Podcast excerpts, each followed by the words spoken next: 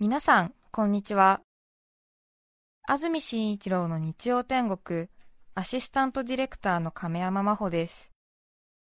日天のラジオクラウド、今日は629回目です。日曜朝10時からの本放送と合わせて、ぜひお楽しみください。それでは、1月19日放送分、安住紳一郎の日曜天国。今日は、メッセージコーナーをお聞きください。それでは今日のメッセージテーマこちらです。外食の話。高校サッカー大好きさん男性の方ありがとうございます。ありがとうございます。私と妻は結婚する前に時々回転寿司屋に行っていました、うん、そんなある日のこといつも通りまずは小肌食べようかなと私が言ったところ隣にいた年配の女性のお客様がレーンを流れてくる小肌を見ながら小肌小肌来ましたよ と教えてくれるのです。さらに私が次イワシ俺食べようかなと言うと再び隣のお客さんがイワシイワシ流れてきました と教えてくれるのです。なんとも親切で面白い方だなと思いました。意外に周りの人たちは他人の会話を聞いているのですね。そうですね。嬉しい恥ずかしいですね。ね。ちょっとねこっちは奥さんと結婚する前だからカップル連れだもんね。カップル連れの会話に入るってなかなかですよね。ちょっとそれはあれだな。びっくりかもしれないですね。結構喫茶店とかあんまり最近は喫茶店行かないですかね。いや行くね。普通にコーヒーショップでも結構隣の人の会話って聞きますね。聞こえてますよね、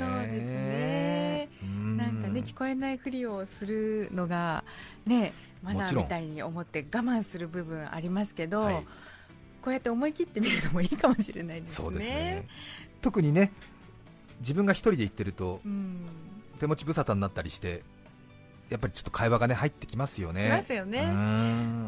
そう、ちょっとねしかもなんかこう、うん、間違ってるなみたいな思うとちょっともう口出したくなっちゃうみたいなところがね ね、ありますよね、これはね本当に良くないなと自分でも思ってるんですけれども、軽井沢のホテルに私、10年くらい前に行ったんですね、軽井沢で仕事があるということで早朝の集合時間だったので前の日にホテルに泊まってっていう、いわゆる前乗りっていうんですか、で軽井沢って1人でサラリーマンが行くような場所じゃないですもんね、なので軽井沢のリゾートホテルなのかな？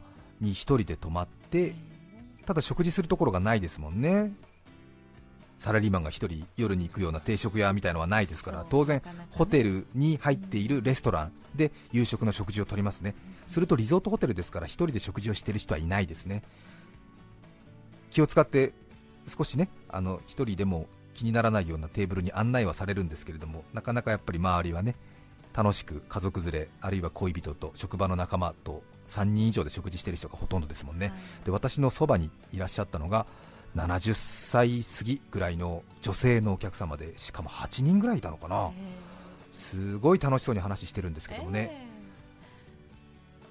ただその中で1人ですねその会話のルールを無視して他の人が喋ってるのに自分のことを話し始めるご婦人が1人いらっしゃったんです。しかもその他人の会話を制してまで話し始める話がつまらないんですね。残りの6人の中はちょっとねもうあの苦虫噛んだような表情してるんですけれどもその本人には伝えられないみたいな状況が30分ぐらい続いている状況真横で私1人でディナーしてて気づいてたんです、ね、でもう我慢ならねえみたいな。時があったですね。えー、うんさすがにね、ちょっと奥様、他の奥様方のしらけた感じ、お気づきになりませんかっていうふうに言うのも大人げないですからね、でしょうよね。えー、だから言うことなく、私がデザート食べることなく立ち去りましたけれどもね、デザートも,、もう諦めて、なんかもう本当、ふんまにやる方なかったですね、意外にね聞こえてますもんね、いや別にそれはそれでいいんですけどね、はい。そんなことがありました。鴻巣市のヒメルテアさん47歳男性の方ありがとうございます。ありがとうございます。浜松町のあるレストランでご飯を食べて会計をしていた時の出来事です、はい、会計は確か1380円だったのかな、はい、レジの人がポイントカードはお持ちですかと尋ねてきました、うん、私はどこのお店であろうととにかくもたつくのが嫌なので求められたらさっと手渡せるように常に手に持って待機している人間ですその時もポイントカードをパッと出してこちらですと言うと意外な言葉が続きました。こういう場合大抵はご提示ありがとうございますというのが常なのでしょうがこの店員さんはポイントカード手際よくご提示いただきまして誠にありがとうございますと言ってきたのです、はい、聞いた瞬間ん？と思いましたがその方はその言い方が常なのか特に表情を変えることなく淡々と作業をこなしていました、これまで数えきれないほどポイントカードを提示してきましたが手際よくご提示ありがとうございますなんて言われたのは初めてだったのでちょっと乗せられたようで気分が良くなって うんいつも準備万端用意しておいて本当に良かったと心の底から思いました。またあの言葉が聞きたいな。そうね。またあの言葉が聞きたいな。と思いまたその店に行くことになるのですが次に行った時の会計担当の方は普通にご提示ありがとうございますとしか言わなかったので心の中で手際よくって言ってほしい と心の中でつぶやいてしまいました 手際よくいい言葉ですってわかりますね。わかりますねそうですね。安住さんわかりそうですね。こういうのグッときそうですよね。グッときますね。グッとくるな。男の人はまあ私は特にそうですけどもね、こう褒められたいっていう欲求が強いからね、もう常に褒められたいっていう、こう自分のプライドっていう、もっともっと刺激しておくれっていう気持ちがあるから、しかもプロに言われたりするとさ、ぐっとくるよね、プロの料理人の人とかにさ、安住君分かってるねみたいなこと言われると、分かってますかねみたいな感じで、言われたいとかね、思うよね。本当本当本当男の人にはお世辞使ってあげてください、ね、お世辞ってのは別にこびてるってわけじゃないからね、ね。人をこう乗せるっていうことだからね、うん、褒めてもなんかすごいそっけない顔とかなんか知らんぷりとかされるじゃないですか。する人もいいじゃないですか。男の人はね。ね。それでも嬉しいんですよね。当たり前じゃないですか。冷静に考えてくださいよ。知らんぷりするっていうのは嬉しいの裏返しですから。そうなの？知らんぷりする人ほど聞いてますよそれは。絶対に。わかりました。もうね別に何の問題があろうかと思いますね。男の人は基本的に褒めておけば間違いありませんから。なんか逆に怒ったみたいな怒らしちゃったのかなとか思う時とかさそういうこと気にしなくていいわけですね。全く問題ありませんよ。ものすごい極端な例を教えてあげましょうか、私仕事で結構いろんな人とお付き合いこういう仕事柄ですからねあります。で私土曜日の夜北野武さん、ビートたけしさんと仕事してますけれども、えー、もう12年ぐらい一緒に仕事してるのかな、あの方なんて、もうほぼほぼ日本の中でトップの成功者じゃないですか、たけしさんと私、楽屋とかで話する時のたけしさんの言葉って大体決まってまして、褒められてえなってずっと言ってるから。あのたけしさんが褒められてえなって、うん、ずっと言ってるよ、うん。そうなんですか。うんあずみくん最近褒められた？って言って。俺褒められてねえなって褒められてえなってずっと言ってる。そうなんだ、うん、ずっと言ってる。あだからこんな人でも褒められたいと思うんだと思うから、褒めて差し上げてください周りの男性を。ねえ。ごめんなさい。ね勉強になりました。勉強になりました、本当ね。いや本当すごく説得力のある例でしょ、うん、ごめんなさい。なんとなくね、たけしさんをネタにしちゃって本当申し訳ない、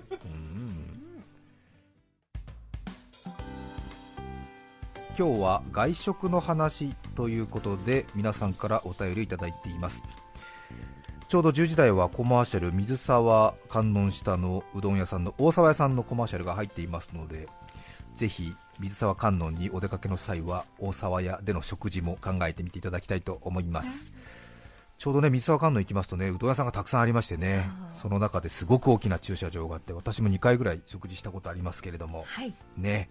当時は大沢優里さんの UU ワイドにコマーシャルが流れてたのでちょうど行きますと大沢屋っていう看板のところにね、えーと、大沢優里さんの番組でコマーシャル放送中っていう看板がねかかってたんですけどもそれが今は日曜天国にコマーシャル出稿していただいてるんでねあの現在 TBS ラジオ日曜天国でコマーシャル放送中っていうのと、えーまあ、正直な話だから言っちゃおうね、大竹誠さんの文化放送のゴールデンラジオで放送中ってその看板がこうドーンとあるんですよね、そうでした、ね、ちょっとね、私本人が行くと恥ずかしいね。うん、すっごい大きなね、もう200人ぐらい座れるようなテーブルがあってね、大広間があってね、そうなんです、美味しいです、うん、そして美味しいですよ、カレーうどんは別館がありますしね、そうです。すいません。埼玉市緑区のナックルさん29歳男性の方ありがとうございます。ありがとうございます。20年ほど前私たち兄弟にとって外食とりわけマクドナルドのハンバーガーは何者にも代え難いごちそうでした、うん、ある時両親と弟だけで買い物へ行き私と妹は留守番をしていました。3人兄弟か、うん、そして買い物から帰ってきた弟は開口一番僕はマックを食べたでしょうか？としょうもないクイズを出しました。はいはいあるよね。私も食べたいと怒る妹そして私。なんで言うの？と呆れる両親そして泣く弟なかなかの修羅場でした。これねそう。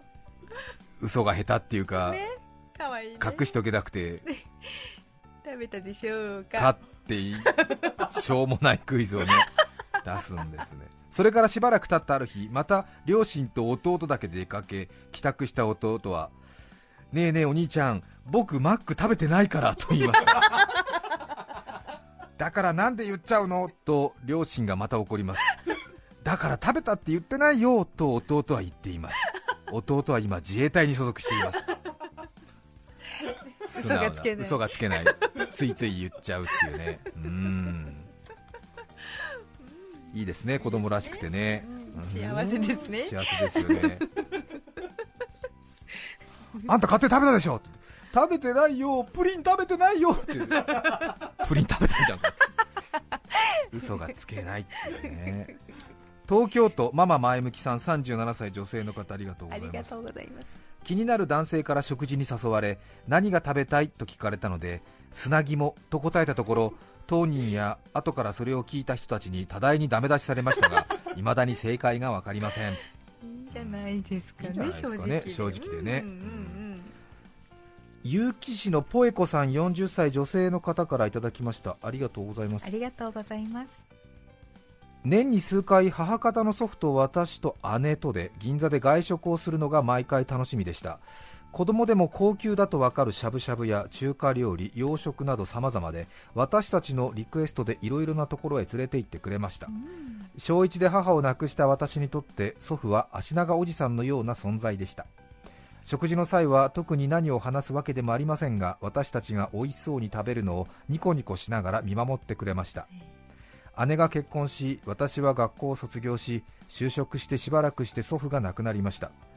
姉夫婦が祖父と私に中華をご馳走してくれたのが最後の祖父との外食になりました。その時はだいぶ食が細くなった印象でしたがいつも通り私たちをニコニコ見守っていました。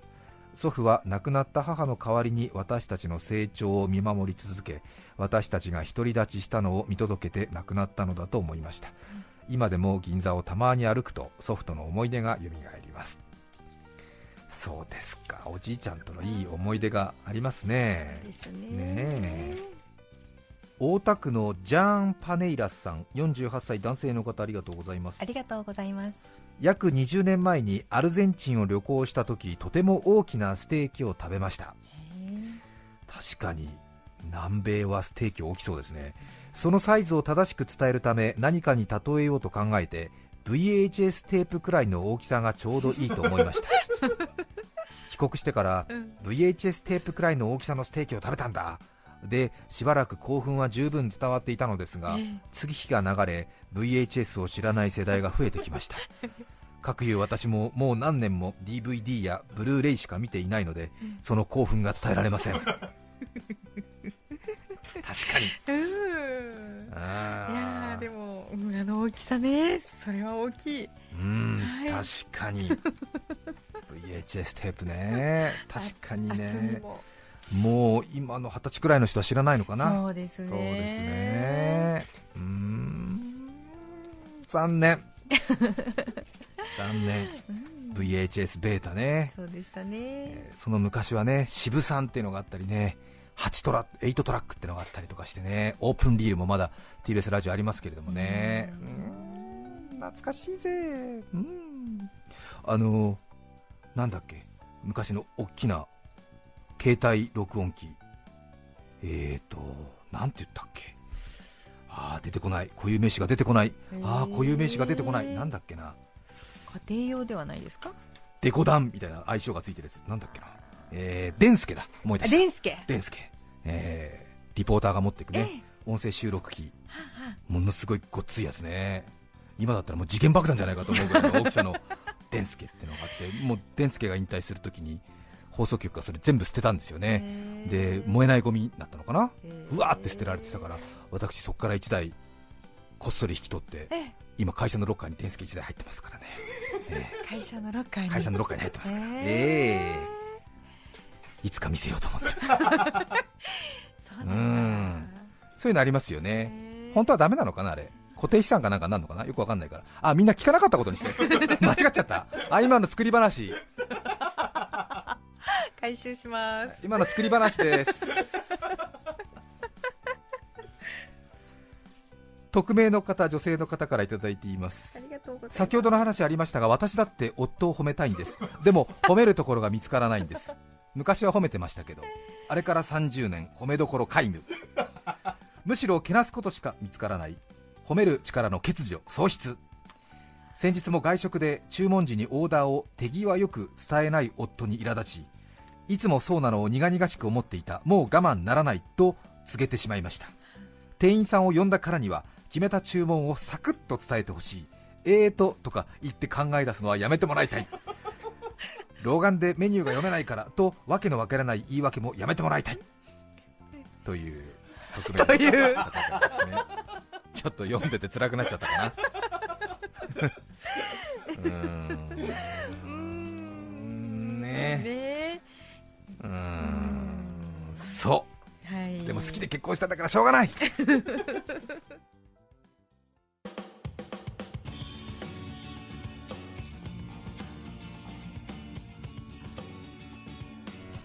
TBS ラジオ安住紳一郎の日曜天国約2時間のお付き合いありがとうございました。それでは1981年昭和56年発売堀江潤さんメモリーグラスに乗せて今日の当選者の発表です。日展オリジナルノートの当選者は東京都世田谷区のお昼寝ねるねさん八王子市のエコバッグ親父さん驚きさん福女さんそして去年ラジコデビューしましたさん。カルピスセットの当選者は埼玉県志木市の美味しいお弁当を作った母さん愛知県豊田市のおさじさんそしてグッドラックのコーパイさんです。おめでとうございます。さて今日は外食の話ということで皆さんからお便りいただきました。広島県大竹市世界観はバラ色にさん男性の方。先日レストランに入りました。メニューを開くとランチセットがあり牛のステーキか豚のステーキかを選ぶことが可能でした。そして明らかにちょっと不慣れな見習い店員さんがやってきて牛にしますか豚にしますかと言いたかったのでしょう、が店員さんは緊張していたのか牛にしますかブーにしますかとおっしゃいました。私はもう迷わずブーを選択しました。数分後運んでこられたそのブーは見習い店員さんの汗と涙があふれるようなそれはそれはジューシーなブーでした。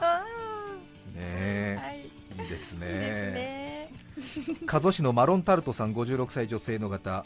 長男が4歳の頃お正月皆で外食へ行った。会計する時になったらここは僕がと言いました。えー、かわいい。それではいい日曜日にしてください。ごきげんよう。さようなら。さよなら。1月19日放送分安住紳一郎の日曜天国。今日はメッセージコーナーとエンディングをお聞きいただきました。それではこの辺で失礼します。安住紳一郎の日曜天国。聞くは一時の恥。聞かぬは一生の意地。ラジオ聞くならダイヤル FM905 AM954 TBS ラジオです。さて来週1月26日の安住紳一郎の日曜天国。メッセージテーマは「私のずるいところ」ゲストは動物園ライター森ユーミンさんです。それでは来週も日曜朝10時 TBS ラジオでお会いしましょう。さようなら。安住紳一郎の TBS ラジオクラウド。これはあくまで試供品皆まで語れぬラジオクラウド。ぜひ本放送を聞きなされ954905